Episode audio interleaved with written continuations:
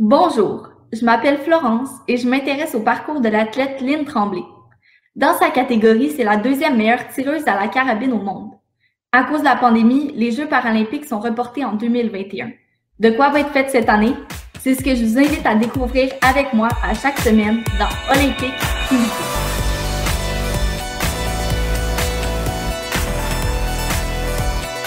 Allô Lynn! Bonjour Florence! Euh, là, t'as pas de blessure cette semaine? Non, mon corps va super bien. Bon, c'est sûr que je travaille fort physiquement là, avec Frédéric, puis je découvre des petits muscles que je me souvenais plus qui existaient, mais quand même, ça va très bien. Mais ce qui m'a inspiré cette semaine, c'est un documentaire que j'ai regardé sur un personnage qui s'appelle Jean Magui, qui est un athlète que j'ai déjà côtoyé en ski alpin.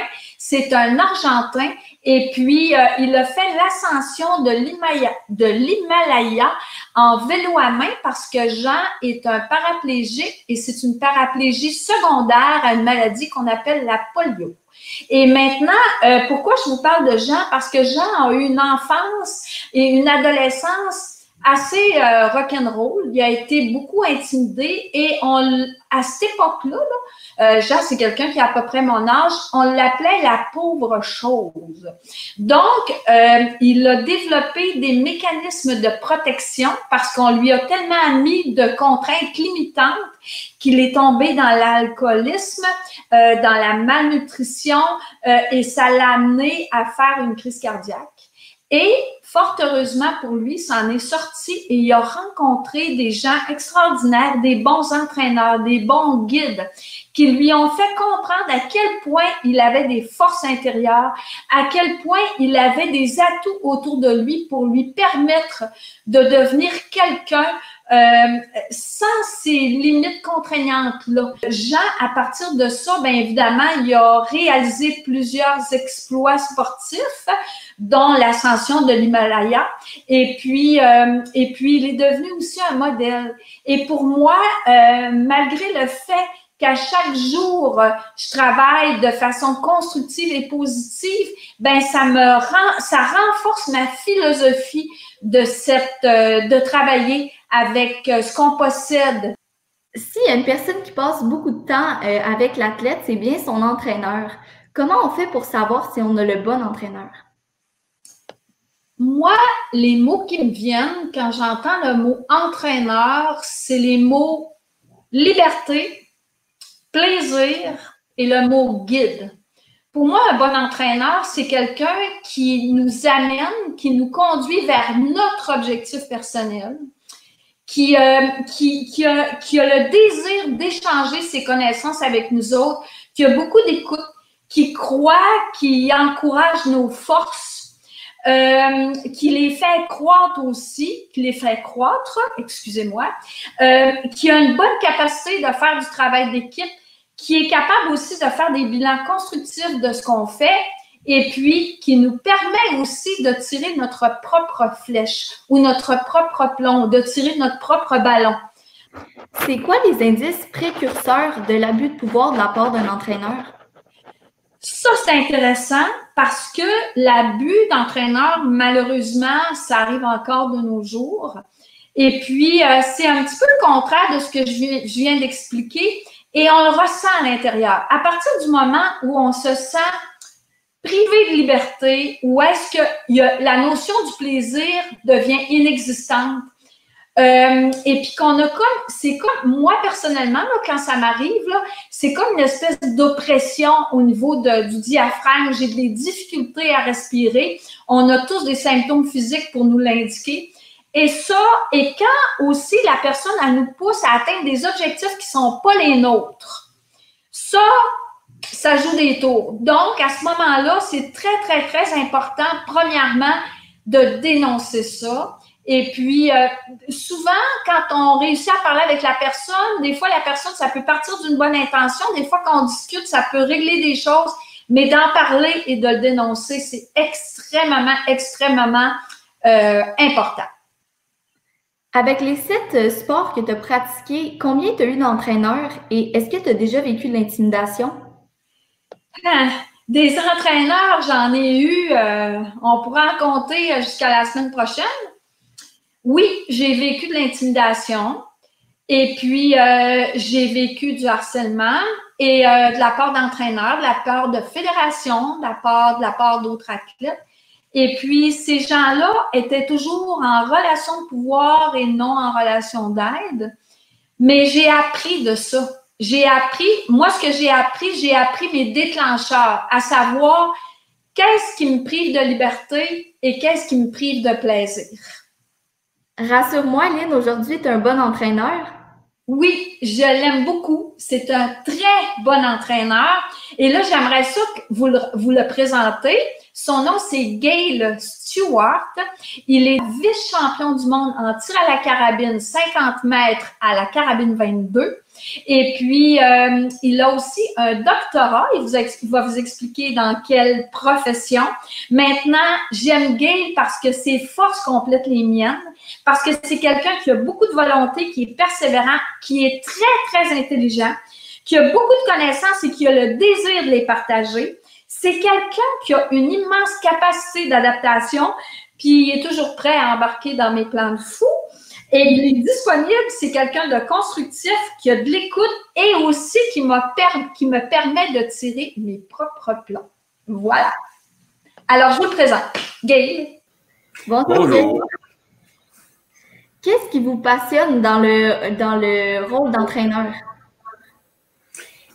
Pour moi, le rôle d'entraîneur, c'est une façon de redonner à, mon sport. J'ai été, j'ai connu une longue carrière en tant qu'athlète et euh, je me suis euh, converti euh, à la tâche d'entraîneur relativement récemment, durant les quatre dernières années, pour pouvoir justement faire partager de mon expérience à des athlètes qui sont de haut niveau. Et euh, évidemment, c'est l'aspect qui me qui m'attirait vraiment dans le dans la tâche d'un entraîneur, c'était justement de pouvoir les aider, accélérer leur euh, leur courbe d'apprentissage pour certaines habiletés, mais aussi pouvoir euh, les faire grandir là, au niveau personnel et aussi au niveau évidemment de la performance sportive.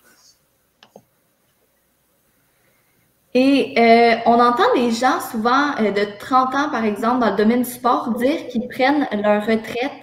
Euh, est-ce que je me trompe ou le tir à la carabine, c'est un des sports où on retrouve, on retrouve les plus vieux athlètes?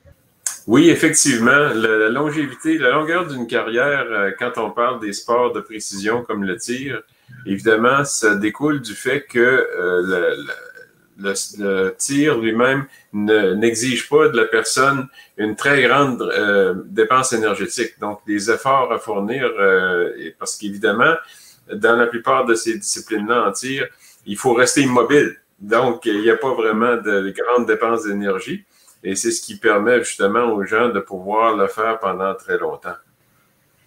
Pourquoi avez-vous choisi de devenir entraîneur euh, des para-athlètes et non des athlètes valides?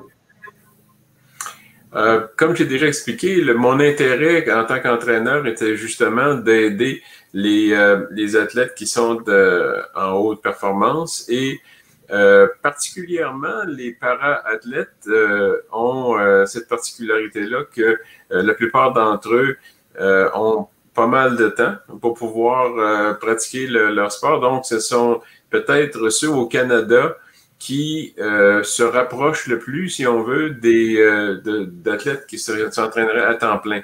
Donc, ils y mettent beaucoup d'efforts, beaucoup de temps, d'intensité et donc font partie vraiment on est chanceux au Canada d'avoir des athlètes qui sont de très haut niveau, dont euh, Lynn, euh, il y en a d'autres aussi, mais euh, je dirais que c'est ça ma principale motivation. évidemment, chez les valides, il y en a aussi qui sont très bons, mais je dirais que les, chez les parents, il y a une, une détermination et une, un engagement que je perçois comme étant peut-être encore supérieur aux athlètes qui sont valides. Euh, après 40 ans passés à faire du tir, est-ce que vous apprenez encore des nouvelles choses? À tous les jours. À tous les jours, absolument, parce que euh, il faut euh, se garder, surtout quand on, devient entraîneur, il faut rester à l'écoute et éveillé à tous les, développements qui peuvent se passer au niveau de notre sport et garder toujours en tête qu'il faut se renouveler. Donc, il, faut, il faut faire l'effort vraiment de, rechercher les nouveautés et pour pouvoir mieux, évidemment, aider nos athlètes par la suite. Votre vie professionnelle a aussi été bien remplie. Euh, c'est quoi votre métier? Évidemment, le tir, euh, c'est la passion d'une vie, mais c'est pas ça qui nous euh, remplit le ventre. évidemment, quand j'ai commencé à faire des études, j'étais très intéressé par les domaines scientifiques et plus particulièrement dans le domaine de la biologie. Donc, j'ai fait un doctorat en microbiologie, ce qui m'a amené à faire de la recherche euh, dans le domaine des euh, maladies infectieuses. Donc, euh, j'ai passé une partie de ma carrière professionnelle à faire de la recherche pour des tests, développer des tests diagnostiques pour des maladies infectieuses. Lynn, comme tu dis souvent que tu vois ton reflet dans les yeux de Gail, j'imagine que sur plusieurs plans, vous vous ressemblez. C'est pourquoi on va jouer à Miroir, Miroir étant donné que euh, Gail, vous êtes notre invité, euh, vous allez pouvoir répondre à la question en premier et ensuite, euh, Lynn, tu vas pouvoir répondre, puis on va voir si vous aviez pensé à la même chose.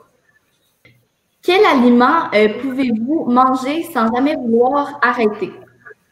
Ça, c'est facile. Ça, c'est facile. crème glacée. Moi, j'adore la crème glacée. on, profite de nos compétitions pour aller trouver des endroits un peu partout dans le monde où on peut trouver de la crème glacée. Et pour moi, c'est un grand plaisir. Lynn, toi aussi? Absolument! J'aborde dans le même sens que Gail. si vous dit euh, tailler sur mesure, vous pensez à quel vêtement? Absolument, une veste de tir. Euh, c'est quelque chose qui est euh, vraiment très, très personnel puis qui doit être adapté et que ça, le, fit, comme pour prendre une expression anglophone, là, il faut qu'il soit parfait pour que la, personne se sente bien et qu'il y ait une espèce de, qu'il y ait un peu d'aide de, cette, de ce euh, morceau de vêtement-là pour aider à la performance. Puis moi, je vais, je vais, même, vais même me permettre de raconter une petite anecdote parce que toutes les fois que j'appelle Gail, j'ai tout le temps ma veste de tir sur le dos. Fait qu'il me dit toujours Ah, Lynn, est-ce que tu as couché avec? Parce que nous, les tireurs, on couche presque avec notre veste de tir. C'est quoi votre pièce préférée de la maison? Moi, je passe énormément de temps dans mon sous-sol. Il y a une expression en anglais qui dit man cave. Donc, ça veut dire l'endroit où est-ce que c'est que les hommes se cachent pour pouvoir faire le, leur bricolage et leurs affaires. Donc, je suis chanceux d'avoir avec moi de l'équipement de, de, machinerie et euh, pour pouvoir passer du temps dans, mon sous-sol à faire toutes sortes de choses euh, reliées euh, au tir au niveau de l'équipement et aussi du rechargement parce que c'est quelque chose que, que, je dois faire aussi. Donc, c'est, je passe pas mal de temps dans mon sous-sol actuellement. Ben moi, j'ai pas de sous-sol, mais j'ai un garage et dans mon garage, j'ai un atelier. Et mon atelier a été inspiré par le sous-sol de Donc, c'est une similitude encore une fois. Euh, vous possédez tous les deux des records mondiaux. Euh, c'est quoi les records mondiaux que vous avez? Pour moi, les euh, meilleures années que j'ai connues dans ma carrière sportive ont été dans les années, au milieu des années 80, où est-ce que c'est que j'ai eu la, chance et la possibilité de d'égaler le record mondial deux fois dans, ma, dans mon épreuve. Et euh, pourquoi égaler? Ben, c'est parce que le record euh, existant à cette époque-là était de 600 points sur 600. Euh, d'ailleurs, c'est la première fois que j'ai fait ça. Ce pointage parfait-là, c'était à Soul, qui est une ville qui était autrefois de l'Allemagne de l'Est. Ce que vous voyez derrière moi, derrière moi ici, c'est justement les cibles que j'avais tirées à cette époque-là, qui m'ont été remis comme un, peu comme un trophée, si on veut, pour me, rappeler cette affaire-là. Et j'ai répété euh, l'exploit en 1987 à Zurich. Alors, c'était cette époque-là. les compétitions ne s'appelaient pas des Coupes du Monde, mais c'était effectivement des Coupes du Monde à ce moment-là. Donc, ça, c'est les, les, je dirais, le haut fait de, de, de, ma carrière, de pouvoir avoir, évidemment, on peut pas dépasser la perfection. C'est, mm-hmm. à ce moment-là, c'était ça. Mais au moins, j'ai euh, euh, la Fédération internationale a reconnu ça là, deux fois que j'avais égalé le record mondial. C'était euh, pour moi, c'était le summum de, de, ma carrière. Et si je peux me permettre de rajouter, Gay, Gay les vice-champions du monde. Une fois. Moi, pour ma part, ben, j'ai des records mondiaux en tir à l'arc en tir à l'arc recourbé à la distance de 70 mètres, tir à l'arc à poulie, distance de 70 mètres. Et puis, j'ai des records mondiaux en ski alpin, en super G, et aussi un record mondial en kayak de mer pour une traversée en solitaire. Quand vous étiez enfant, qu'est-ce qui vous a donné euh, la piqûre pour les sciences? Ah, ça, c'est très facile. C'est la curiosité. J'étais euh, absolument obsédé par euh, tout ce qui m'entourait et ça rendait ma, mère absolument folle. Là. Elle me disait tout le temps, de quoi tu vois, tu, me rends folle avec tes histoires. Je, collectionnais toutes sortes d'affaires. J'étais, je m'intéressais à la botanique, aux oiseaux. J'avais une collection de roches. J'avais un jeu de, chimie, j'avais un microscope, j'avais toutes sortes de choses. Et j'avais une curiosité là, sans fin pour euh, tout ce que c'est qu'il y avait de, la nature, puis de, de, pouvoir de scientifique pour pouvoir justement comprendre euh, qu'est-ce qui m'entoure. Et euh, ça m'a suivi pour tout le reste de ma vie. Gail, c'est quelqu'un de très curieux et c'est un point commun, c'est quelque chose qu'on a en commun tous les deux qui nous rassemble beaucoup parce que moi, je suis très curieuse et c'est cette curiosité-là aussi petite qui m'a amenée à devenir ingénieure. Bon, ben merci Gail et euh, continuez votre beau travail avec Lynn. Alors, ah, ça fait plaisir. Puis, euh, en tout cas, j'espère qu'on aura encore l'occasion de se reparler, Florence. Oui, moi aussi. Sûrement dans les prochaines capsules. Merci. Bye. Bye. Lynn, j'ai une demande spéciale à te faire. Ah! La semaine prochaine, euh, j'aimerais ça que tu nous donnes des exercices à faire pour améliorer notre concentration et notre euh, gestion du stress. Euh, en fait, c'est ça, j'aimerais ça que tu nous donnes des trucs que tu as développés avec les années. Parfait. Je vais vous organiser ça, puis on va parler de performance. Parfait. Merci, Florence. Bye, bonne semaine. Bye. C'est vrai que ça a l'air stimulant d'avoir un entraîneur. Faudrait juste que je commence par trouver le sport. Bonne semaine. Bye.